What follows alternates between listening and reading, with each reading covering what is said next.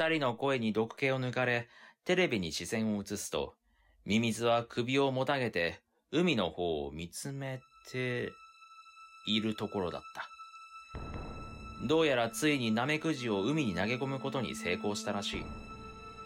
波間に見える白いものは、ナメクジの慣れの果てだろう。それは、俺たちが見守る間にも徐々に小さくなり、やがてすっかり見えなくなってしまった。ミミズはそれを最後まで見届けた後、砂の中へと潜り込んでいき、姿を消した。とりあえず、なんか食うか。長い沈黙の後、俺が言うと、二人はうなずいた。意外に早く街は復興した。俺は実家からの心配をよそにそこに留まり続けていた。被害はなかったんだし、あんなこと何回も起こるわけないだろう。部屋を失い、一旦は実家に帰った二人も、もう新しい部屋を見つけて戻ってきているらしい。実はよく知らないんだけど、大学も一時休校になったおかげでスケジュールが乱れ、以前と同じタイミングでは会えなくなっていたからだ。ただ、風の噂によれば、彼らのバカップルぶりは健在だってことだ。やれやれ。結局あれは何だったのか。結論は出ない。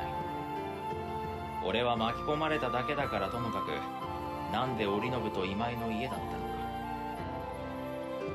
二度とも出現場所にいた織信と何か関係があるんじゃないかわかるわけねえよな。俺は一人ごちで、見るでもなくつけっぱなしにしていたテレビのスイッチを消す。一瞬、消えていく画面の中に、2匹の巨大な軟体動物の姿を見たような気がした。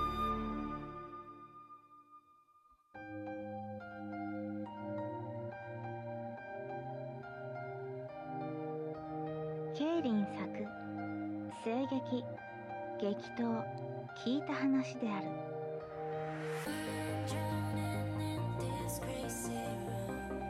ただいまの出演。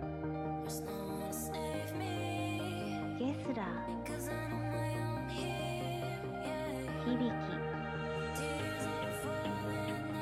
陣内一万ナルトパペットモンスター。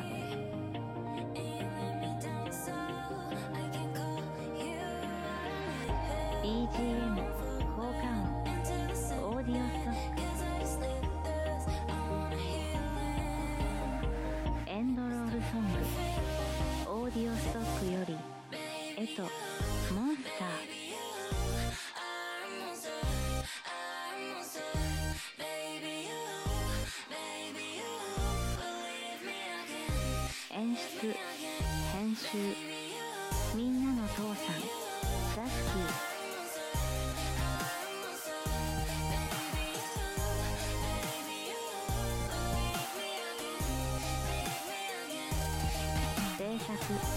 ボイスファンラジオ